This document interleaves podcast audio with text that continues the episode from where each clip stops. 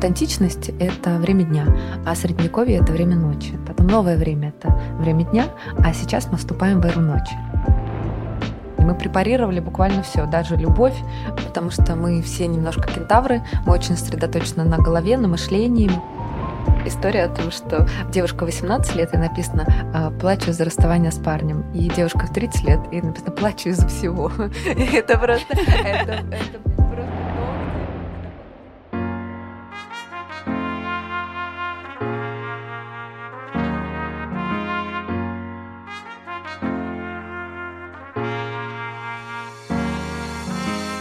Доброе утро, день или вечер.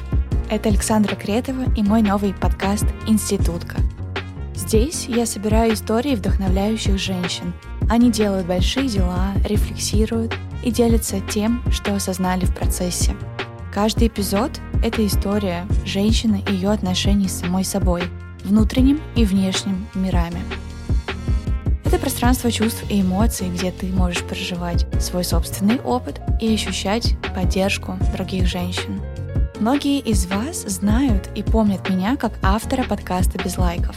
В своем телеграм-канале я рассказала о его трансформации и почему теперь подкаст называется «Институтка». Ссылку на него оставила в описании к эпизоду. Героиня этого выпуска Екатерина Сафонова – бывший пиар-директор Литрес и основательница книжного клуба. Мы поговорили с Катей о том, как миф помог ей принять решение об уходе с работы, почему весна — это время для чтения японских писателей, на каких авторов стоит обратить внимание, чтобы полюбить современную литературу, и почему все сохраняют в свои списки to read книгу «Бегущая с волками», но так и не могут ее прочесть. Поддержкой и благодарностью от вас будут оценки и отзывы в Apple Podcast, сердечки в Яндекс Музыке и отметки в социальных сетях. А мы с Катей оставили в конце эпизода и в описании выпуска для вас список книг, которые можно забрать себе и начать читать, не дожидаясь лета. Приятного прослушивания!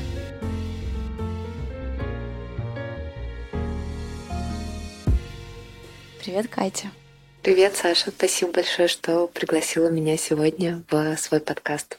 Спасибо тебе, что ты пришла. И спасибо тебе, что ты сама проявила инициативу и написала мне полгода назад. Тогда я решила, что подкаста больше не будет, но спустя время и события, которые произошли, я понимаю, что без него мне дальше уже никуда, что это то, что мне нужно делать. И я думаю, то, что у меня получается делать. Здорово. Я надеюсь, что у нас получится записать интересный выпуск, который поможет и нам что-то новое открыть, и слушателям. Да, стоит отметить, что у нас с тобой первый выпуск, в том числе с моим новым названием. Теперь подкаст называется «Институтка». Это девушка. Так называли девушек в Российской империи, учениц э, высших учебных заведений. И мне особенно приятно делать первый выпуск, первое интервью с тобой, потому что твое образование, твоя любовь э, к книгам, мне кажется, это максимально яркое проявление того образа девушки, который ушел и остался век назад. Спасибо большое. Мне это очень приятно. Расскажи, пожалуйста, где ты училась? Добрый день еще раз, дорогие слушатели. Меня зовут э, Катя Сафонова. Я родом из Санкт-Петербурга. Там я прожила первые чуть больше 20 лет своей жизни. И училась я в Санкт-Петербургском государственном университете на факультете журналистики. Как сейчас я понимаю, именно тогда и появилась моя любовь к книгам. Как э, вы, наверное, знаете, для того, чтобы поступить на журфак, необходимо сдать ЕГЭ по литературе, поэтому год до поступления был у меня годом литературы. Я живу и жила да, довольно далеко от Санкт-Петербурга, в 40 километрах, в пригороде, в прекрасном городе Аранитбаум. Если не были, обязательно в следующую поездку в Петербург побывайте там. Там чудесный дворцово-парковый комплекс. И Ездить мне приходилось довольно долго на курсы, это где-то час в одну и в другую сторону в электричке, поэтому я брала с собой бумажные книги, и по старинке, тогда это еще был 2011, по-моему, год, читала очень много. Ну и затем уже на факультете журналистики я познакомилась с великолепными учителями, преподавателями. Это и Андрей Ассоциатуров, это и Юлиана Каминская. Все они невероятные профессионалы и люди, которые очень любят литературу, книги. Каждый из них специализируется в своей области, но благодаря их лекциям я открыла, наверное, для себя книги с новой стороны, поняла, что они, наверное, могут изменить мир кто бы что ни говорил, mm-hmm. я действительно считаю, что вовремя прочитанная книга, она может изменить и жизнь конкретного человека, а может быть и даже историю государства. Вот такие примеры есть что интересно. Вот. А затем уже в Москве я окончила факультет истории в высшей школе экономики, mm-hmm. и у меня есть диплом историка искусства. А второе мое большое увлечение помимо книг – это картины, и каждый mm-hmm. свой свободный миг я стремилась провести в музее. Mm-hmm. Мне всегда это очень нравилось, поэтому я подумала, что было бы здорово связать свою жизнь с музеями. Пошла учиться в вышку и работать в Третьяковскую галерею какой-то момент увидела вакансию в Дисней.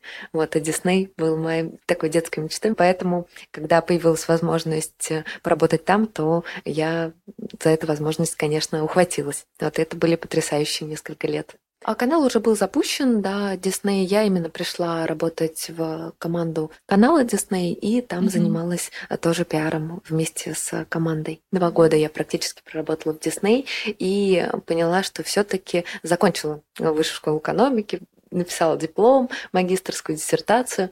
Все-таки у меня была мечта поработать в музее, и ушла я фактически в никуда. Я, кстати, каждый раз увольняясь, оставляла себе какой-то промежуток времени. У меня никогда не было, что я с одной работы переходила на другую. Вообще не понимаю, как люди так могут, потому что мне всегда нужен, знаешь, какой-то зазор между одним и другим. А почему тогда ты уходила? То есть уходить в никуда это ведь тоже определенный риск, э, большой страх неизвестности, который ты можешь в этот момент испытывать. Я сейчас прохожу очень схожий этап, я бы сказала, такой же, когда я заканчиваю работу. Подкаст у нас выходит в четверг, и завтра мой последний рабочий день. И, конечно, что будет дальше? Меня жутко волнует и мне интересно, но при этом все равно испытываю страх, потому что теперь ответственность э, ну, за все в моей жизни, она лежит на мне. Я не хочу идти больше в найм. Я понимаю, что любая другая работа это будет подорожник, который спустя несколько месяцев или год он отвалится, потому что в душе как бы хочется другого, она уже знает, чего она хочет. И, конечно, да, вот это время очень волнительное, трепетное. Много и страхов поднимается вместе с мечтами. И вот как из страхи присмирить, я не знаю, договориться или заглянуть прям в них, и поэтому вот в это пойти. Как у тебя было, как, как было у тебя? Была ли у тебя чья-то поддержка? Да, ты знаешь, тогда мне уход дался очень тяжело, но было несколько факторов. Я понимала, что на том месте, в той роли я уже сделала все, что могла, угу. и там была довольно цикличная работа, угу. потому что там инфоповоды повторялись в течение года, и даже и год за годом повторялись. Mm-hmm. Поэтому за два года я как бы два раза прошла один и тот же цикл, и на третий виток мне уже идти не очень хотелось. Там были и личные обстоятельства. Мы тогда с мужем думали о том, что, возможно, мы уедем за границу пожить на какое-то время, и готовились к этому. Mm-hmm. И мое увольнение было с этим тоже связано. Кстати, тогда поездка не состоялась. Вот. Но мысли такие были, поэтому это казалось логичным. Угу. И э, тогда я уходила, правда, вообще в никуда, скорее в идею о том, что мне бы хотелось, что мне еще не так много лет, мне бы хотелось еще что-то попробовать. Вот что сейчас, если рисковать, то сейчас, наверное, э, дальше будет сложнее и mm-hmm. тяжелее. Но тогда мне кажется, что я внутренне была э, не совсем готова к этим переменам. Я очень тяжело это переживала. Это были какие-то тяжелые месяцы, прежде чем я закончила одну работу, началась другая. И вместо того, чтобы, знаешь, насладиться тем временем, которое у тебя свободное, оно превратилось для меня, конечно, в такое испытание. Не сразу мне удалось какого-то баланса найти. И в целом я держала в голове, что я хочу вернуться обратно, работать во что-то масштабное, большое. Тогда не было внутренней вот уверенности, как ты сейчас про себя рассказываешь, что а, я готова отправиться в свободный полет, свободное mm-hmm. плавание. В общем, так и не случилось. Там где-то, наверное, месяцев семь я не работала, занималась фриланс-проектами, что-то брала на пиар, так себя поддерживала, а потом а, прямо перед пандемией начала активно искать работу. У меня было три места, куда можно было пойти. Это музей-гараж, это музей Москвы и это Литрес. В какой-то момент, э, это был март, получается, 20 20 когда у нас год пандемии 20 20, 20 да. да, значит, это был март 2020 года, и стало понятно, что а, уже пандемия набирает шаги, такие, идет такой большой поступью, что музеи на какое-то время, наверное, прекратят свою работу, угу. что будет время закрытия, и что музей Москвы, что гараж, они находились в таком подвешенном состоянии, они не могли точно мне сказать, что будет, какая это будет э, финальная вакансия, а когда нужно будет выходить, было состояние неопределенности. Я человек, который тяжело переживает состояние неопределенности, мне кажется, как все мы до определенного этапа. Я подумала как-то внутри себя, поговорила сама с собой и поняла, что, наверное, Litres как IT-компания, как компания, которая занимается онлайн-продуктом, наверное, это лучший выбор Конечно. в ситуации, где непонятно... Было тогда вообще непонятно. Ну, ты помнишь, что будет вообще с офлайном. Казалось, mm-hmm. что мы окажемся mm-hmm. в заперти на непонятно какое время. А там а, они сразу предложили условия, которые максимально соответствовали духу времени. Это и онлайн-продукт, и полностью удаленная работа. Поэтому общем, наверное, здесь пандемия сыграла роль в выборе. Ну и потом а, получается, что я проработала чуть больше двух лет в Литрес и прошла там путь от а, младшего специалиста до уже человека, который занимался пиаром, отвечал за пиар всех книжных сервисов mm-hmm. в группе компаний.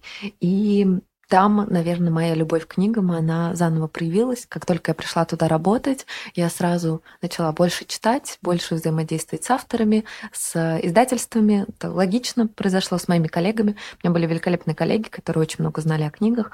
И само собой появилось желание больше читать современную литературу, а поскольку я много читала, захотелось ее и обсуждать. Mm-hmm. И так появилась э, идея встречаться для того, чтобы эти книги обсуждать. Так из вот такого внутреннего желания, моего абсолютно персонального, родились э, книжный клуб и впоследствии уже литературные встречи, которые сейчас э, стали даже моей основной работой. Сейчас мое литературное общество и встречи такие историко-литературные, я бы сказала, являются うん моим главным воплощением, потому что встречи, наверное, не единственный формат, в котором да. я могла бы выражаться. Да, ты как минимум заканчиваешься. Да, это тоже, это тоже, это знаешь, я человек аккуратно относящийся к рискам, поэтому mm-hmm. думаю, что нужно яйца в разные корзины раскладывать, пробовать разное, и это тебе самому помогает не фокусироваться на одной деятельности, весь фокус внимания как бы туда с одной стороны отправлять, с другой стороны, если там что-то происходит не совсем гладко или не так, как тебе э, нравится, э, не идеально, например, во время встреч, хотя такого редко бывает, но все равно. То есть э, важно все-таки в формате одной деятельности распределять mm-hmm. себя на разные форматы, чтобы твоя душа находила разные формы выражения. Вот я бы так сказала. Более двух лет я совмещала фактически две работы в своей mm-hmm. жизни. В какой-то момент литературные встречи и вся моя деятельность, связанная личная с книгами, она стала занимать примерно столько же времени, сколько и моя основная работа. И получалось, что я жила, знаешь, как это в две смены. Заканчивалась одна работа, начиналась другая. Это был тяжелый для меня физический, эмоциональный график. Mm-hmm. И мне очень было тяжело отпустить э, Литрес, очень было тяжело но летом я прочитала прекрасную книгу Роберта Джонсона «Она. Глубинные аспекты женской психологии». И в этой книге рассказывается миф о психее, и о том, как она исполняет э, испытания, которые дает ей богиня Афродита. И одно из испытаний было, что психе необходимо было набрать в кувшин воды из э, большого водопада, из большого потока в хрустальный красивый кувшин. И идея этого испытания состояла в том, что за раз мы можем набрать только один кувшин воды. Мы не можем набрать 10, э, 5, мы просто это не унесем. И тогда я поняла, что как только я начну смотреть в одно направление, как только я начну фокусироваться над одной деятельностью, туда потечет моя энергия, а значит, там пойдет развитие. Угу. И мне потребовалось на месяцев пять, чтобы смириться с этой мыслью, чтобы внутри себя ее взрастить. Но в конечном итоге я как-то поняла, что действительно для меня важно, что наиболее ценно, и решила направить э, всю энергию и ресурс туда. Я не могу сказать, что это простой путь. Вот сейчас у меня только третий месяц пошел такой свободной жизни, и продолжается период адаптации. Вот, я сталкиваюсь с разными сложностями, которыми я даже не думала, что я столкнусь. Например? Вот. Например, ты знаешь, я в какой-то момент обнаружила себя в роли творца. Я вдруг поняла, что моя работа в чем-то похожа на работу художника, архитектора, любого другого человека творческой профессии, когда я очень ассоциирую свой если так можно сказать, продукт а, с собой. И мне очень тяжело иногда отделить себя от своих встреч. Мне иногда кажется, что если люди не знаю, выражают не максимум одобрения, восхищения, mm-hmm. а чуть меньше, то они как будто бы не принимают меня. Mm-hmm. И мне потребовалось большое количество времени, чтобы отделить себя от своих встреч, понять, что это не вся я.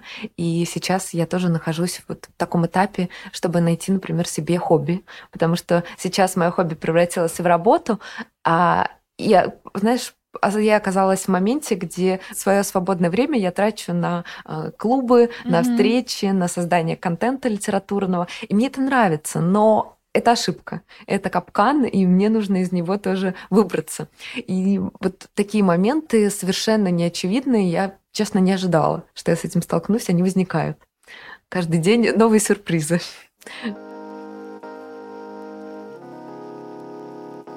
Расскажи про тот формат твоего творчества и реализации, который сейчас существует.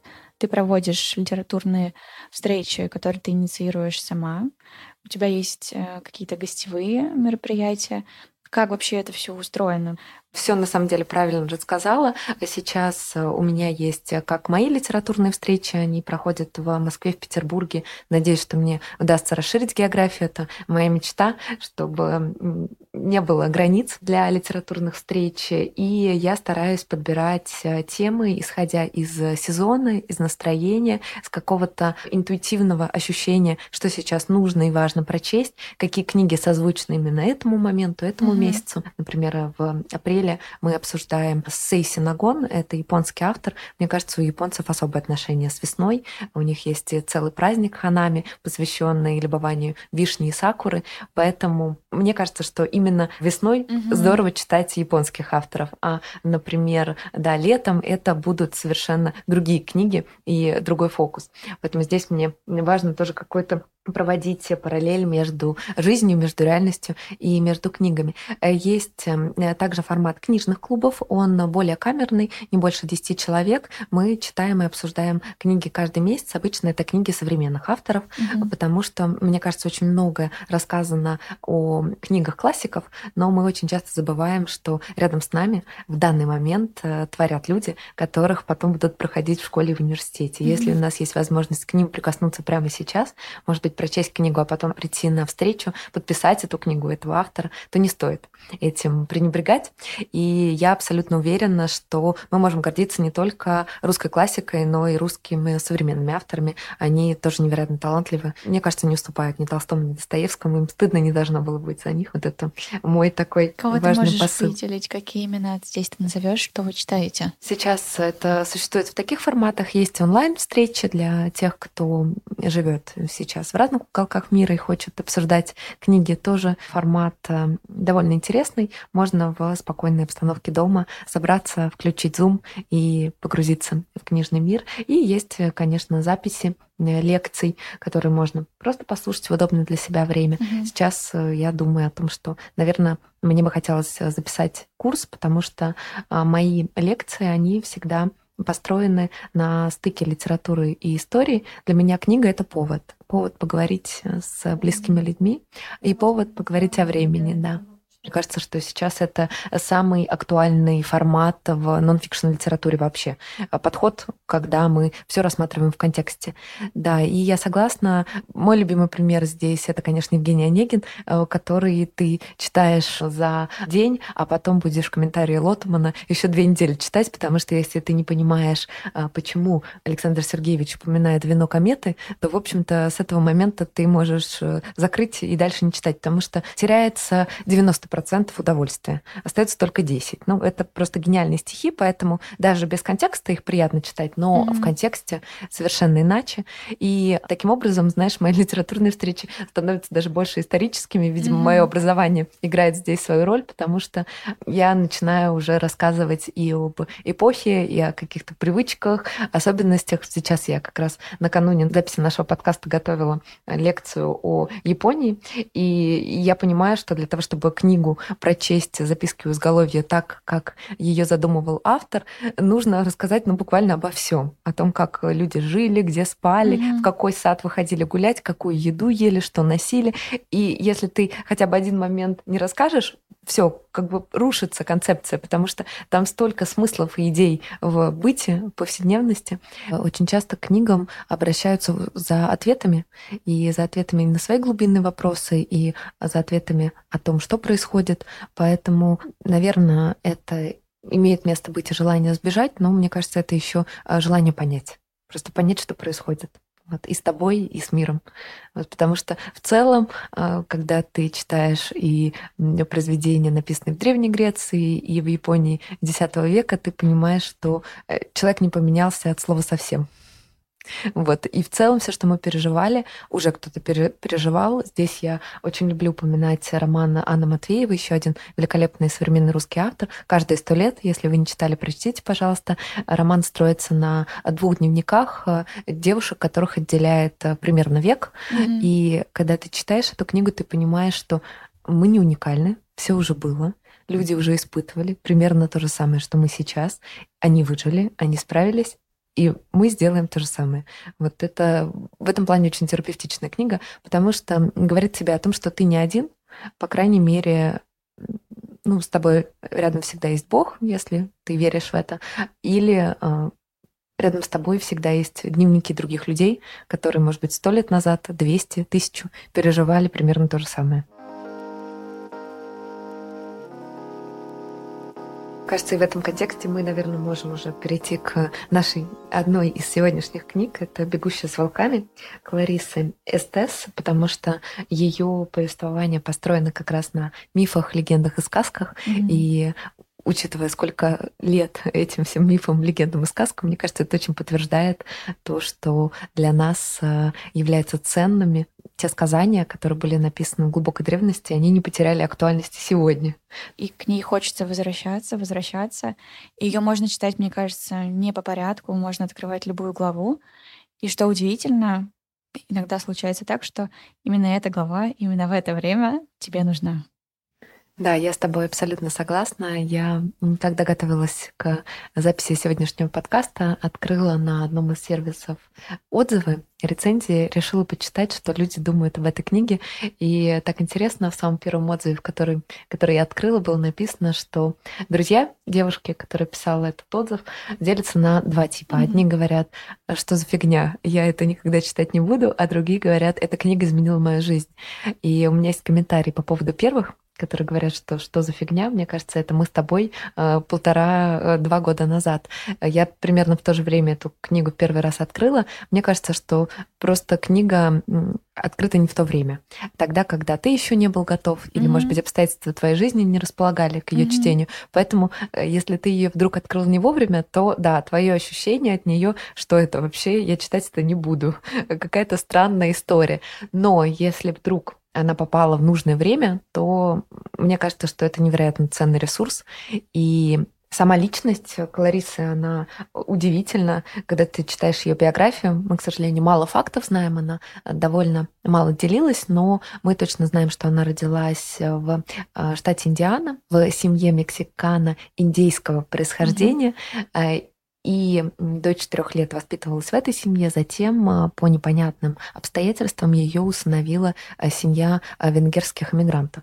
И она таким образом стала носителем сразу нескольких культур. Mm-hmm. Она знала испанский язык от своих родителей а, родных. Затем она познакомилась и с венгерской культурой, и с культурой, если можно так сказать, славянской, да, mm-hmm. ну, восточноевропейской, наверное, так будет правильно сказать, что первая, что вторая ее семья а, были малограмотны, они плохо говорили по-английски, конечно, нету уверенности в том, что они могли писать, но у каждой из этих семей была очень богатая устная традиция. И с детства ей рассказывали мифы, предания, сказки, она на них выросла.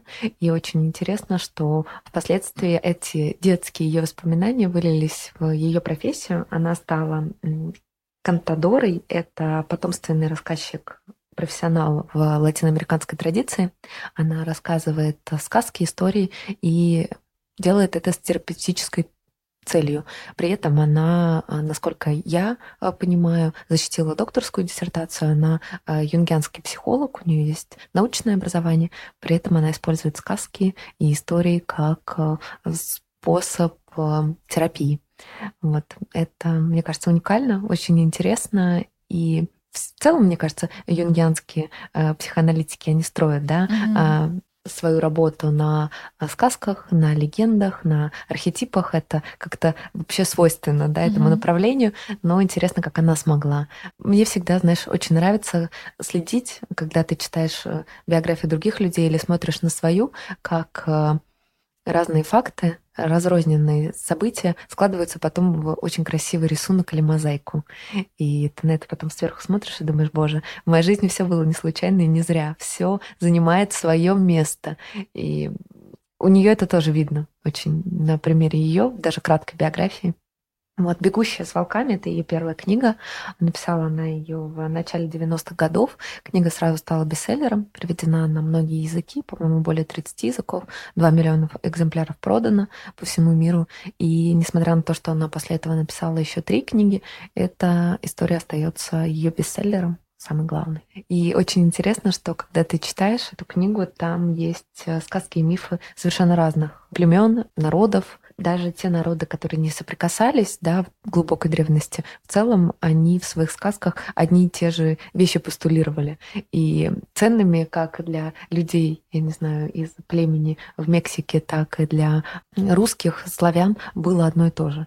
Ты понимаешь, что вообще это все невероятно связано. Знаешь, как будто единый разум есть. Коллективное, бессознательное, откуда мы черпаем все эти идеи. Из э, каждой главой нужно пожить. Эта книга не для быстрого чтения. Это, как говорила в университете одна из моих преподавательниц, та, та книга, которую нужно положить рядом с собой на кофейный или чайный столик каждый день, когда ты э, после обеда пьешь чай или кофе, или утром, в любой момент, когда ты совершаешь этот ритуал, открыть на mm-hmm. любой странице, прочесть несколько строк, закрыть и пойти жить mm-hmm. с этими строками.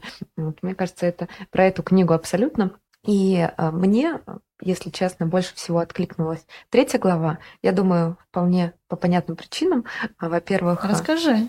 Да, расскажу, конечно. Во-первых, э, наверное, это очевидно, но она откликнулась мне, потому что в основе там сказка о Василисе Премудрой, и это сказка, которую мы все знаем с детства, а тут вдруг мне ее предложили открыть совершенно иной, новой стороны. Э, есть великолепная иллюстрация Билибина к этой сказке. Э, там изображена как раз Василиса Прекрасная, которая уходит из дома Бабы Яги и держит в руках череп, э, из которого льется свет. И тоже это такое детское воспоминание, иллюстрации Билибина, они, конечно, к нашим сказкам великолепны. И это первая причина, поскольку тут много такого личного, да, из детства воспоминаний об этой сказке. И второе, эта сказка учит нас э, прислушиваться к своей интуиции, э, к своим ощущениям, и это то, чего мы часто лишены в современном мире, то, что мы обычно не слушаем, привыкли опираться на разум, на рациональное, на все то, что можно посчитать э, фактами объяснить. А как только даже в разговоре возникает момент, когда мы говорим, ну я так чувствую, мы часто девальвируем это ощущение, говорим mm-hmm. о том, что это незначимо. Здесь как раз сказка нам рассказывает о том, что интуиция — это что-то очень важное, что может нам помочь и к ней обязательно нужно прислушиваться и как-то формировать в себе способность слышать ее. Это очень интересный такой момент. Я, когда стала обсуждать эту главу со своим психологом, я ей призналась, что после того, как я ее прочитала, у меня возникло, знаешь, такое ощущение в каждый момент времени, несколько дней оно длилось, угу. мне казалось, так, а может быть, сейчас мне интуиция что-то подсказывает, uh-huh. я ее не слышу. Так, я вот вот сейчас интуиция была, или мне просто показалось, или да. мне просто мне стало чудиться везде, знаешь, угу. что я не слышу, или угу. наоборот слышу голос интуиции, и, в общем-то, я как э, типичный человек, я вот очень люблю, знаешь, какой пример, что э, ученица гейши, когда она поступает угу. в служение, она учится через преувеличение. Угу. То есть э, гейша все делает очень аккуратно и искусно, макияж наносит, играет на музыкальном инструменте, ведет беседу, а ее ученица, она все делает с преувеличением она слишком много макияжа наносит, слишком активно э, красится, да, там, одежду слишком яркую надевает, и через преувеличение она как раз понимает. Потом она может уменьшить градус, но вот то, как это должно быть сделано, у нее остается. Угу. Мне кажется, мы очень часто также поступаем, учимся через преувеличение. И я здесь... Через крайность. Через крайность, да. И тут я тоже поймала себя, знаешь, в чувстве, когда я стала пытаться э, почувствовать интуицию в каждый момент своей жизни, просто в мельчайших мельчайших моментах, стоит мне выйти из дома или нет, там, стоит мне поехать на такси или поехать на метро. И это превратилось даже в какую-то эту манию навязчивую. Mm-hmm. Потом, обсуждая это, мне сказали, что интуиция, она так не работает, что интуиция — это вспышка. Не стоит искать ее в каждый момент времени. Если на что-то хочешь опираться в каждый момент времени, то это могут быть мышление, чувства или ощущения mm-hmm. твои. А интуиция — это что-то, что ты обязательно почувствуешь, заметишь. Невозможно пропустить голос интуиции, даже если ты от этого далек, потому что ты заметишь. Это не то, что, знаешь, такой слабый голосочек, который там что-то пищит, и ты, ты должен прислушиваться. Ты обратишь внимание, но тут дальше уже твоя дорога. И а, интерпретация. И, да, интерпретация. Это. Юнг говорил, что у нас есть четыре фундаментальные психологические функции. Это как раз мышление, чувство, ощущение, интуиция. И есть те, которые более развиты, и есть менее. Есть такие более, которые нам необходимо развивать. Да? Знаешь, как этот основной наш знак и а, как асцендентный, как правильно сказать? Да, да, асцендентный. Да, асцендент. Так и тут. Есть основная э, история, на которой у нас развита, и второстепенная. Интересно, что в нас как будто бы с детства больше развивают разум. Мышление, абсолютно, да. Но это вообще-то, знаешь, это история про новое время. Я здесь очень люблю вспоминать Бердяева. Он говорил и писал о том, что все века, там, продолжительность жизни человечества можно разделить на два этапа. Есть э, время дня, есть время ночи. Вот античность — это время дня, а средневековье — это время ночи. Потом новое время — это время дня, а сейчас мы вступаем в эру ночи. И для дня, для нового времени это то, в чем мы жили последние века, очень свойственно именно мужское сознание. Это разум, это опора на мышление, опора на факты. И это нормально, потому что мы просто в этом росли. Мир люди воспринимали через призму научного знания. А сейчас мы входим в эру ночи. Это женская эра, когда, как в средневековье, да, да, да, наше время настает. Вот. И сейчас э, мы вдруг открываем для себя, что не все можно объяснить с точки зрения фактов, не все поддается объяснениям с точки зрения научного знания, и научным знанием мир не исчерпывается. Мир гораздо больше. Да, несмотря на то, что его уже накопилось так много. Да, и мы препарировали буквально все, даже любовь, э, наша любовь к сладкому или что угодно, да, ты просто все можешь уже разложить себе с точки зрения гормонов. Но остается как будто бы еще сфера непознанного все равно, потому что как будто ты себе сокращаешь очень пространство. Да, поэтому я говорю, что люди, которые отрицают эзотерику, астрологию, какие-то другие вещи, на самом деле они просто лишают себя каких-то подсказок и инструментов, которые могут помочь им жить легче, интереснее и ярче. Да, или хотя бы просто узнать больше о мире. Не рискнула бы прям говорить, что это может... Ну, для всех разное. Для всех разное значение имеет, и для всех разные какие-то моменты, но в том плане, что это дает тебе больше, а, как бы это на палитре больше красок вдруг становится. Можно и в черно-белом цвете все нарисовать, но а надо ли? Ты знаешь, я сразу вспомнила картинку, которую мне э, вчера Моя подруга присылала. Оля, привет. Там история о том, что девушка 18 лет, и написано а, «плачу за расставание с парнем». И девушка в 30 лет, и написано «плачу из-за всего». Это просто, это, это просто то, где ты находишь себя, потому что в какой-то момент, если ты позволяешь э, своей жизни как раз э, быть э, полнокровной, полноводной, как река, ты себя постоянно находишь в моменте, как ты и плачешь от радости, и от любого момента, и становишься очень эмоционально подвижным. Mm-hmm таким. И мне кажется, что это здорово, и это не случайно к 30 и дальше приходит, потому что ты просто научаешься не сдерживать это, а проявлять и ну, себя как-то не ограничивать. И в чувствах в том числе. Вот, даешь себе свободу быть собой и эмоционально тоже. Я считаю, что, в общем-то, страдание – это плата за любовь, и обычно это соразмерно. К сожалению, так должно быть. Э, мы бы не могли так оценить жизнь, если бы не было смерти. Мы не могли бы так оценить любовь, если бы не было э, расставания. И это нормально, это гармония, это баланс. Просто по-другому быть не может просто. Ну, так же, как я есть день и ночь. Да, да. Солнце луна, солнце, луна. луна. Да, да, да. В общем, весь мир нам подтверждает, что а, без одного нет другого. К сожалению, а, к сожалению, даже когда какие-то и глобальные, кстати, моменты происходят негативные, ты тоже понимаешь, что есть некий баланс. Вот. К сожалению, не может быть только... Человечество не может только стремиться к разумному, доброму и вечному. Есть откаты, есть какие-то моменты, и это, ну, это как будто закон природы, закон мироздания.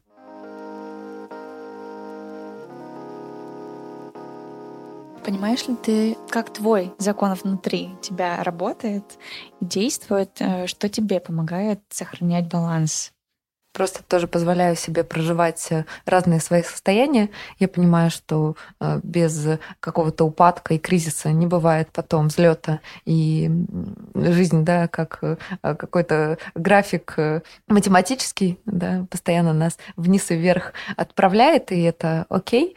Вот из поддерживающих моментов я в последнее время поняла, что нужно очень поддерживать тело, потому что мы все немножко кентавры, мы очень сосредоточены на голове, на мышлении, мы постоянно э, смотрим в эту сторону, и даже когда говорим про иррациональное, мы думаем о том, о, о своих мы про мыслях. Это говорим.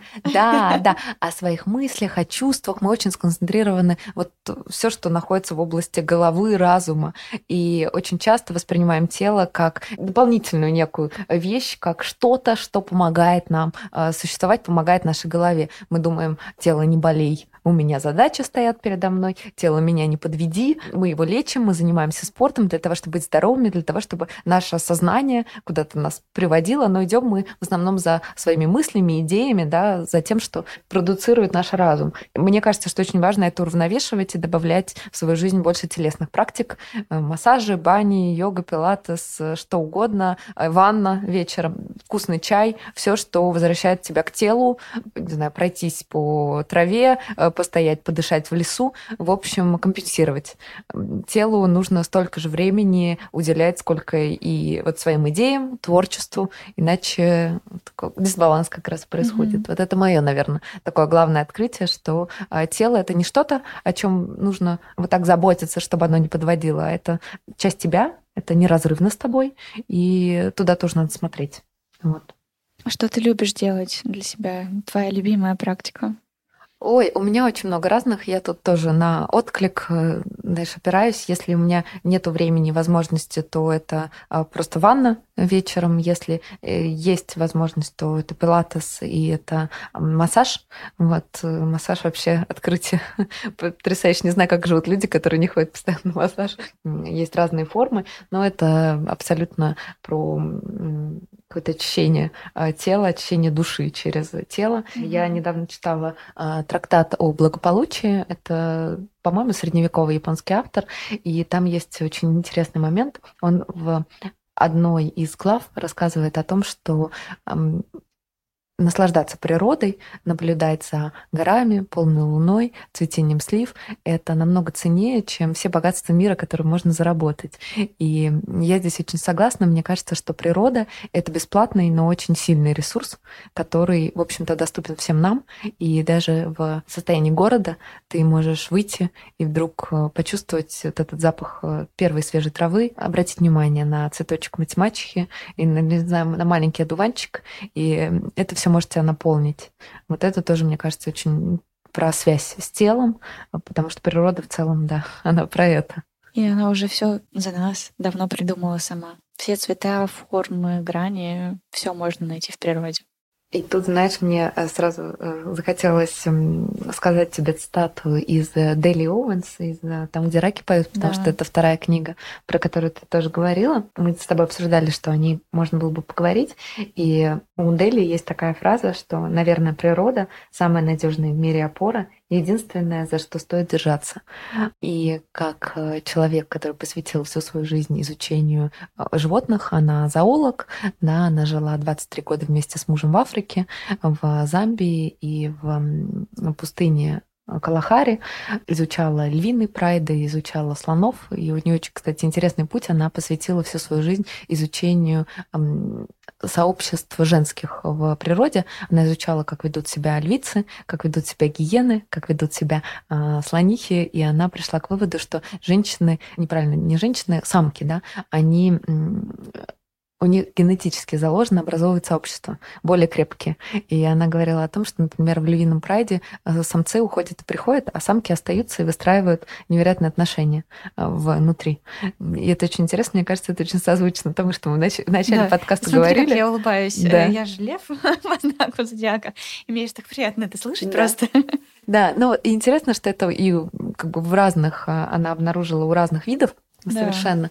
Но вот эта вот ее находка, она на этом в том числе свою научную карьеру построила. Они с мужем три книги написали, и в, в них она как раз рассказывала об этом своем открытии, про женские сообщества. Как мы это видим в нашей реальности, да, тянет нас объединяться, тянет делиться. Вот, подтверждаем, что в этом есть ну, наше глубинное желание. Вот. Иметь свою стаю. Да да, быть частью, быть частью стаи. И я, знаешь, сначала не совсем провела параллели между двумя книгами, между «Бегущей с волками» и между там, где раки поют, но потом я подумала, что, возможно, когда ты предложила обсудить именно эти две книги, mm-hmm. ты как раз увидела общее между ними, что и одна, и другая а, нас учат опираться на свои инстинкты, на свою интуицию, на себя, да? На свою дикую женщину. Да. Да, да, да, это про это. Да, ну, наверное, пару слов стоит сказать про роман Дели Оуэнс. Это уже художественное произведение, это ее дебютная, единственная пока книга написанная. Начала она ее писать э, где-то в возрасте 60 лет, писала около 10 лет. 70 лет издала, стала книга бестселлером. Риз Уизерспун купила права на экранизацию, есть фильм по ней снятый, продается невероятными тоже тиражами. И это удивительно, что Делия... Мне вообще очень нравится история написания этой книги, потому что Делия э, своим всем друзьям просила прочитать их работу одного из э, экологов, и друзья ей говорили, конечно, спасибо, что ты нам говоришь прочитать эту книгу, но что-то так скучно читать, какая-то работа, этого эколога невозможно. И она поставила своей задачей написать книгу о природе, которую было mm-hmm. бы интересно прочесть. Поэтому у нее получился такой детектив mm-hmm. на фоне природы. И очень интересна тут мотивация. А, в центре сюжета девушка Кия, которая остается одна в возрасте 6 лет в болотах Северной Каролины, и ей необходимо самой выжить в этих условиях. И ее путь взросления описан как раз в этом романе. И затем, э, конечно, в ее жизни появляется любовь, и любовь э, к двум разным мужчинам, и там уже э, закрыта детективная линия, про которую, наверное, не будем рассказывать сильно, чтобы э, не портить впечатление да, от прочтения. Но порекомендуем почитать эту а, книгу. Абсолютно. Книга прекрасно читается как раз на лето, на выходные, на вечер. Просто отдохнуть тоже душой. И очень интересно, что по ходу чтения этой книги постоянно Дели обращается к каким-то фактам из природного мира. Она, например, рассказывает о том, как себя ведут самки светлячков, как они подают ложный сигнал, не свойственный их виду. Mm-hmm. Таким образом заманивают самца другого вида, этого самца съедают, и это дает им силы и возможность уже э, произвести потомство или остаться в живых. Вот. И она много таких разных сюжетных моментов рассказывает о том, как самки в а, природном мире учатся с помощью хитрости, находчивости и своей интуиции выживать, тогда как они менее а, могут опираться на силу, на которую могут опираться самцы. Вот. И она как бы показывает, что сила не все решает в природном мире тоже. Женская сила, она про другое. Про другое, да. Она да. как раз про ум, про мягкость, про хитрость где-то, да, да. Да, абсолютно. И в этом нет ничего плохого. Да. То есть хитрость тоже. Вот это, это кстати, очень отсылает к «Бегущей с волками», потому что э, Клариса на протяжении всей книги рассказывает о том, как э, вот эти качества, присущие дикой женщине, волчице, они в современном обществе э, сейчас уничтожаются, да, mm-hmm. когда нам говорят, что, э, например, защищать своих детенышей, проявлять, где-то выпускать когти, это плохо. Э, барышня должна быть другой. Или хитрость это э, нехорошее качество, что-то хитрость или там любопытство, да, даже когда мы говорим просто эти слова, в голове возникают образы, там, не знаю, любопытной Варвары, какой-то хитрой колдуньи, и все это окрашено в негативный цвет. Угу. Хотя, то есть сила женщины, да, окрашивается изначально на уровне слов даже в такую в темную, в темные цвета. Это интересно. Клариса как раз рассказывает о том, что нам стоит э, пересмотреть свое отношение к этому как к чему-то важному, ценному и, в общем-то, позитивному а не негативному. Да, мне кажется, вот этот образ э, хорошей девочки, который сто процентов был и до сих пор живет во мне. Я думаю, в тебе тоже это что-то было, и вообще на, на самом деле в большинстве из нас это культивировалось.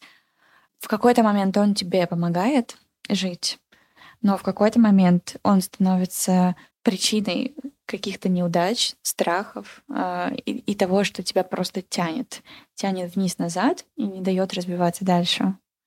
Да, да, согласна абсолютно такой да, комплекс, э, который нужно в себе как-то пережить, да, способ приспособления. Возможно, если смотреть на это с точки зрения природы, это как бы, да, твой, твой сценарий выживания, и где-то он может и пригодиться, как ты да. сказала, но мне кажется, что тогда нужно отдавать себе в этом отчет и уметь жонглировать ролями. Вот. Если ты к этому подходишь с другой точки зрения и осознанно, mm-hmm. может быть, себя так ведешь, может быть, это даже имеет место быть, я не знаю. Ну, то есть я не психолог, не могу сделать какой-то mm-hmm. э, вывода э, такого, но мне кажется, что, наверное, если ты осознаешь, то в целом это может быть стратегией выживания. Но, конечно, превращать это в единственную свою стратегию это неверно. Да, мы более сложные существа, более многогранные. Опять же, женщина для меня это как раз эмоция, она про, про яркость, про силу, про легкость. И, наверное, мужчина за это нас оценит. Конечно, конечно. Мы добавляем краски в жизнь, это однозначно.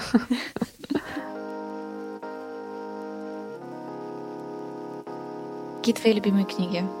Давай назовем пять. Ужасный, ужасный вопрос. Постоянно, ужасный, постоянно мне его задают. Это ужас. Давай я скажу те книги, наверное, которые я рекомендую прочесть. Вот так поступим, потому что любимых мне выбрать сложно, но есть те, которые э, я очень люблю и советую читать. Это «Подстрочник» Лилианы Лунгиной, это Александр Чудаков «Ложится мгла на старой ступени». Я всегда называю Евгения Водолазкина. Мне кажется, что он превосходный писатель, он э, живет в Петербурге сейчас, мне кажется, очень тонко чувствует дух города. Я всегда его произведения жду с нетерпением. Если говорить о том, что стоит почитать, то я бы начала с авиатора, и затем прочитала Лавра, да, это, наверное, две его главные книги, и затем уже, если понравилось, если вы решили в этом остаться, то, может быть, обратить внимание и на другие. Брисбен, «Оправдание острова», Чагин. Чагин — его последний роман. Я люблю Гузель Яхину. Мне кажется, что она умеет пройти по тонкой грани и рассказать об ужасных вещах так, чтобы это было возможно прочесть. Потому что если мы вспоминаем, например, мою любимую «Благоволительницу», то эту книгу невозможно прочесть при всем своем желании, потому что ты благоволительница как раз ужаса нацистской Германии поданы так, что э, тебе это страшно и невозможно читать. Тебе хочется закрыть книгу сразу. А Гузель умеет э, и сказать о том, как это было ужасно и трагично, но при этом э, ты читаешь, тебе увлекательно, и ты книгу не закрываешь. Мне кажется, это невероятный талант. А, конечно, Марина Степнова моя большая любовь. «Женщина Лазаря», великолепный роман «Сад», тоже потрясающая история, жду невероятное продолжение. Марина просто э, современный Набоков. Мне кажется, ее язык, э, ее талант подбирать метафоры и эпитеты — это достойно особого уважения. Давай, наверное, на трех остановимся, потому что если да. я дальше буду рассказывать, то это будет отдельный подкаст. Мы, про... мы с тобой будем еще 30 минут говорить об этом. Я вижу, да. что ты можешь об этом говорить без конца. Да, да. Это вдохновляет, да.